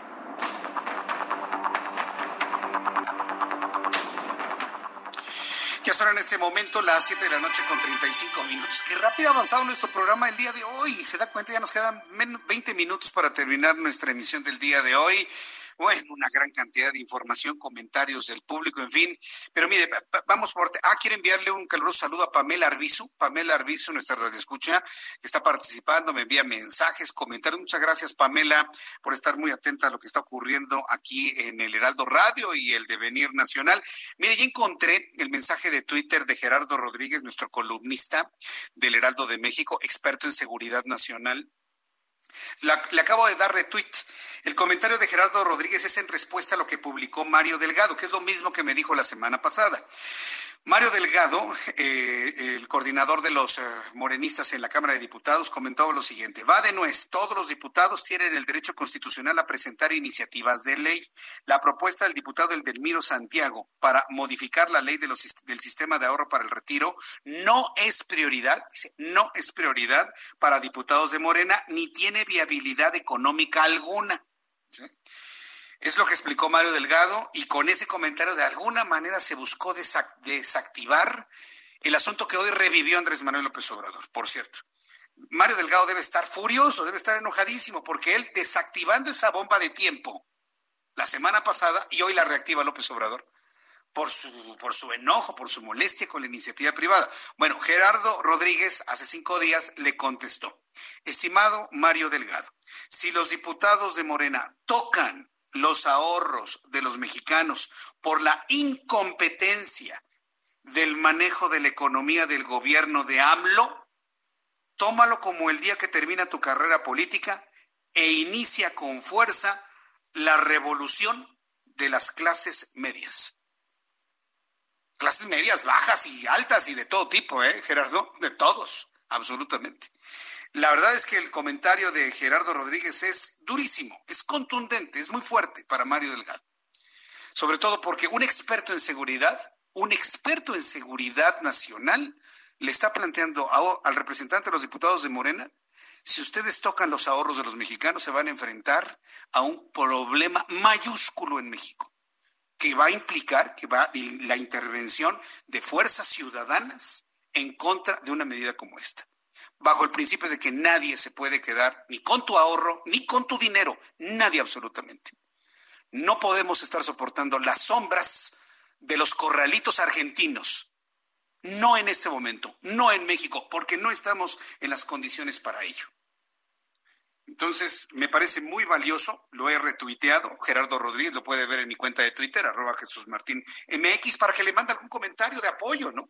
O de señalamiento, o de observación, o no estar de acuerdo también. Ver en mi cuenta de Twitter, arroba Jesús Martín MX. Bien, vamos a continuar con otro asunto que me parece muy importante. Vamos a lo central. Tenemos un problema de coronavirus, se están saturando los hospitales, ya platicábamos con mi compañero, eh, con mi compañero Edgar Ledesma quien nos mostraba la situación que se vive en la raza. Ya le di a conocer una lista de hospitales privados que también ya reportan estar al límite de la atención médica con calidad, por supuesto. Bueno, tengo en la línea telefónica a Braulio Arzuaga. Braulio Arzuaga es el presidente del Consejo Nacional Empresarial Turístico. Bueno, pues el Consejo Nacional Empresarial Turístico está hablando de un acuerdo que se está avanzando con el Instituto Mexicano del Seguro Social para convertir algunos hoteles en casa de personal de salud y en hospitales para pacientes no graves de coronavirus. Eh, estimado Braulio Ursuaga, yo le agradezco mucho que haya tomado nuestra llamada telefónica y este acuerdo con el IMSS resulta muy interesante. Bienvenido, muy buenas tardes. Hola Jesús Martín, buenas tardes. Pues sí, sí es un tema interesante, es un tema, eh, como tú ya lo decías, de prioridad. Eh, nosotros estuvimos la semana pasada hablando con la gente de la Oficina de Presidencia y con la gente de finanzas de, del IMSS, así como de prestaciones económicas, y nos plantearon la situación que hoy viven los doctores eh, y enfermeras, ¿no?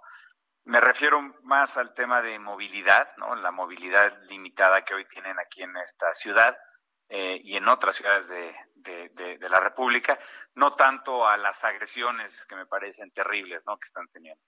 Una es, eh, insisto, esta, esta movilidad limitada y, la otra era la preocupación por ellos, por los médicos, las enfermeras, del contagio a su familia. Entonces, nos propusieron el que pues evaluara las asociaciones que están, digamos que en Global CENET, eh, las asociaciones hoteleras, eh, el, el, pues convertir estos hoteles en hospitales. Nosotros ya habíamos hecho una encuesta eh, tres semanas atrás, en donde el 76% estaba dispuesto a pues convertir estos hoteles. Eh, hoy, como puedes saber, pues muchos hoteles después de tres semanas han cerrado. Muchos hoteles se encuentran en condiciones y toda la hotelería, yo te podría decir que se convierten, eh, están en, en, una situación bastante delicada. Y, de todos modos creemos que es una situación que nosotros como, como turisteros, como hoteleros debemos de apoyar. Eh, sin embargo, no es que hayamos firmado ya un acuerdo, sino que estaríamos ya en la posibilidad de firmar un convenio derivado de que hoy mismo nos llegó muchas aclaraciones que nosotros les habíamos pedido. Eh, te cuento algunas, ¿no? Eh, sí, claro. ¿Cuáles son los lineamientos generales de, de, de limpieza, ¿no? Una limpieza profunda de un hotel es muy diferente a una limpieza de un hospital o una limpieza que requeriría una propiedad eh, por gente que esté infectada o que esté en la línea de batalla, como son los doctores, ¿no? Eh, ¿Cuáles son las responsabilidades del hotel y de la gente que está ahí? Eh, déjame decirte cómo sería la recepción, cómo sería el aislamiento, cómo serían los gastos, la contraprestación que nosotros estamos pidiendo, porque, pues al final de cuentas, Hoy estos hoteles están cerrados, hoy estos hoteles tienen gastos fijos y lo que hemos pedido nosotros es de que se cubran los gastos eh, eh, fijos. Entonces, eh, llegó hoy la, la, acaba de llegar de hecho un comunicado del IMSS, estamos analizándolo, pero te insisto, hay, hay voluntad de hacerlo siempre y cuando sea de una manera ordenada. Otro de los puntos que nosotros hacemos mucho énfasis es el tema de la seguridad de nuestra gente. ¿No? Este, el equipo que se les proporcionaría para poder atender a, estas personas, estos, déjame llamarles así, estos huéspedes que estarían con nosotros, pues bueno, es bien importante. Entonces, hemos pedido varias cosas, ah. nos acaba de llegar la carta y estamos en, en eso, en análisis.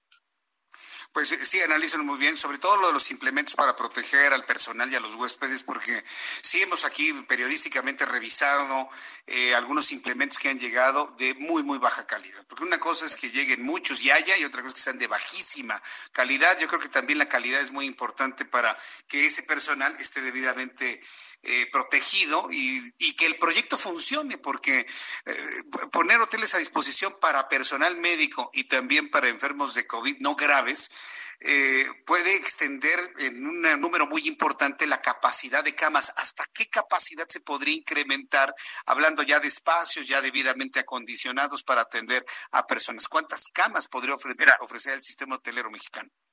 Tenemos, tenemos ya la lista, también hoy, hoy nos llegó la lista de eh, los centros de salud y lo que nos dimos a la tarea fue de cotejar esa lista con los hoteles que están cerca de estos centros de salud.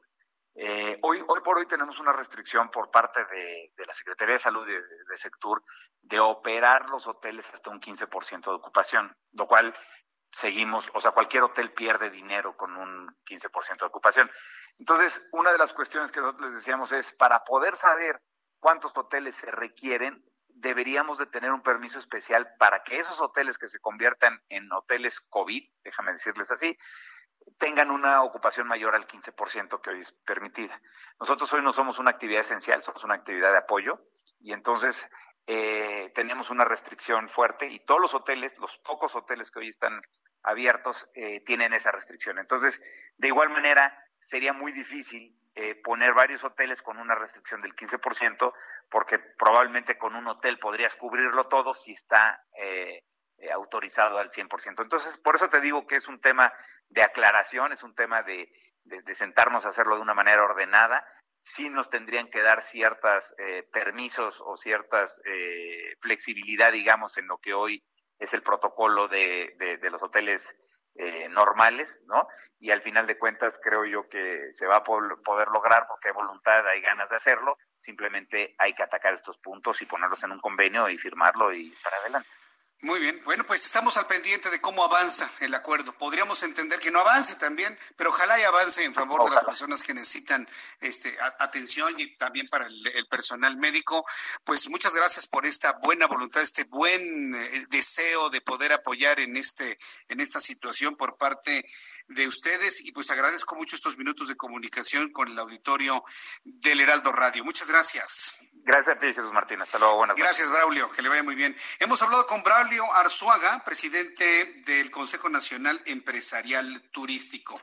Y bueno, pues eh, cuando son en ese momento ya las 7.45, las 7.45 horas del centro de la República Mexicana, pues tengo en la línea telefónica a alguien que la verdad eh, le tengo un gran aprecio, un gran respeto y sobre todo una gran admiración, porque a pesar del tiempo, de los años, de las adversidades, de las fuertes críticas, eh, vaya, ha, sabido salir adelante con un gran proyecto, y me refiero al, al gran proyecto de Teletón de los teletones, usted lo sabe, el teletón que tiene instalados, que gracias a ese teletón se han podido construir centros de, de, atención infantil para niños con algún tipo de discapacidad, hace poco también para niños autistas, para niños con cáncer. Y hablo de las adversidades porque México ha pasado cada cosa. Hace apenas casi tres años tuvimos el terremoto que también nos afectó mucho y ahora tenemos el coronavirus. Y me da un enorme gusto saludar, súbale el volumen a su radio, a Fernando Landeros Estimado Fernando, me da mucho gusto saludarte. Bienvenido al Heraldo Radio. Es un lujo tenerte con nosotros, Fernando. No, al contrario, Jesús Martín, qué cariñosas tus palabras, te las agradezco mucho. Y pues bueno, tú sabes que esta es una obra que hemos construido entre todos. y, bueno, hoy nos da mucha alegría, Jesús Martín, que si bien los centros que hoy no pueden atender a los niños para, para los cuales fueron construidos, pues podamos ponerlos al servicio de mexicanos que que están sufriendo mucho, creo que vienen semanas muy duras, muy difíciles, y es una manera en la que todos los que hemos construido estas instalaciones en todo el país, pues estamos ayudando ahora con, con esta pandemia del COVID-19. ¿De qué manera va, va, a apoyar Teletón y estos centros en esta crisis mundial y que nos estamos empezando en la parte más intensa en nuestro país, Fernando Landeros? Pues sí, mira Martín, Jesús Martín, te platico. Eh, la semana pasada pusimos a disposición de las autoridades federales y estatales eh, tres cosas. En primer lugar, las instalaciones en 21 estados de la República. En segundo lugar, un número 800 Teletón, operado y atendido por más de 500 especialistas para resolver dudas sin costo a todo el país. Y el tercero, la telerehabilitación para que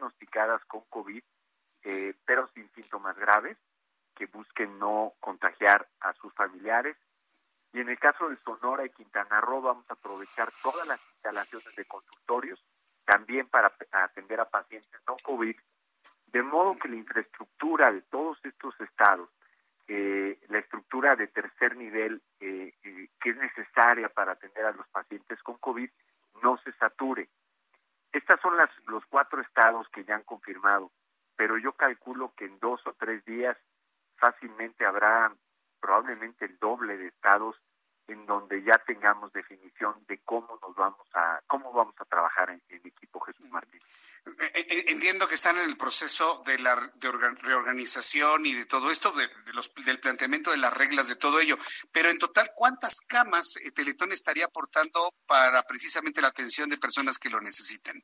Mira, depende de, cómo se concrete, ¿no? Te diría que en este momento, pues prácticamente estaríamos hablando de cerca de 250, 260 camas por el momento y eh, pues que serán aproximadamente unos 30 consultorios médicos en Sonora y en Quintana Roo, eh, eh, digamos a modo de atención ambulatoria. Este, Falta que se confirme Michoacán, Hidalgo, Coahuila, Ciudad de México, Durango, Tamaulipas, Puebla, Chiapas, Veracruz, Jalisco, Chihuahua, Baja California. Todavía hay un, hay un largo trecho por trabajar y que puede brindar, eh, como decía aquel primer himno del Teletón de hace 23 años, el dolor en todo el país, Jesús Martín. Sí. Pues eh, Fernando Landeros, dame la oportunidad de, de, buscarte la próxima semana, o bueno, a lo largo de esta semana, conforme ya se tengan ya las definiciones y poderlo anunciar, llevarle el seguimiento. Ya sabes que ahora en estas plataformas del Heraldo Media Group, pues vamos a estar en comunicación tú y yo y, estar comentando de las cosas buenas que sabemos hacer cuando la sociedad misma se organiza. Fernando Landeros, muchísimas gracias por este tiempo y por este ofrecimiento para nuestro país. Muchas gracias, Fernando. Al contrario, Jesús Martín, gracias a ti y quiero agradecer también al Grupo Heraldo porque nos ha apoyado mucho en todas estas comunicaciones este, como dices tú, cuando, cuando trabajamos en equipo, este país verdaderamente es imparable. Muchísimas gracias por todo, Jesús Martín.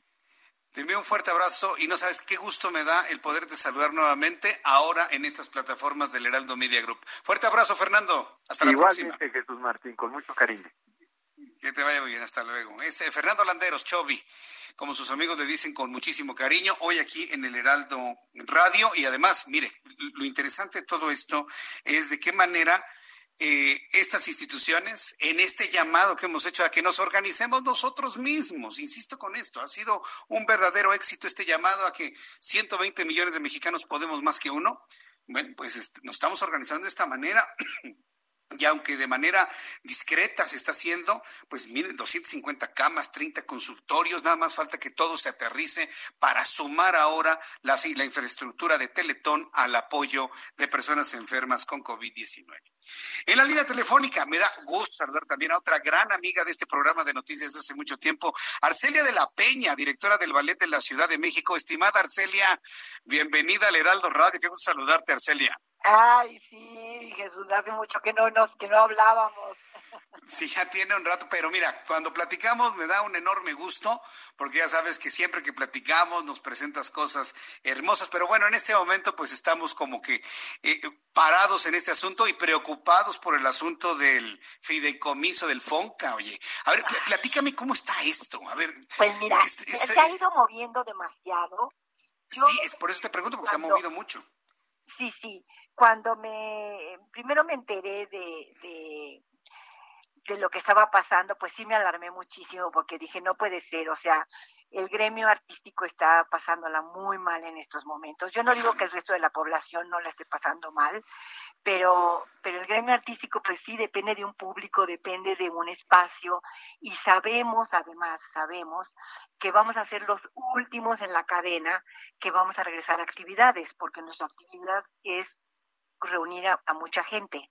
Entonces, eh, a menos de que tengamos este, a 10 personas en la sala de teatro, pues no, no va a ser posible este, eh, regresar rápido. O sea, de todos, creo que la cadena, creo que vamos a ser los últimos, los que vamos a regresar a actividades.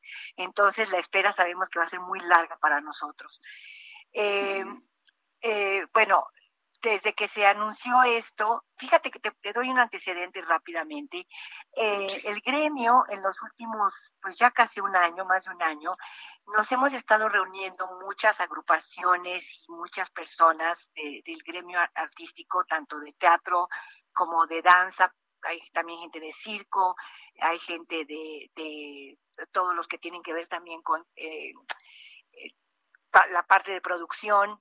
Nos hemos estado reuniendo en Parlamento Abierto, que le llaman ahora, con Sergio Mayer para ver la redacción del capítulo sexto de la, de, eh, la ley de cultura, que está muy mal redactada.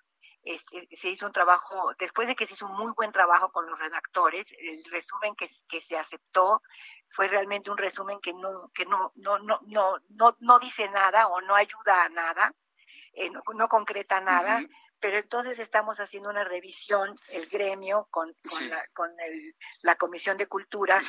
Eh, ojalá lo piensen mejor, ¿eh? Sí, ojalá lo piensen mejor.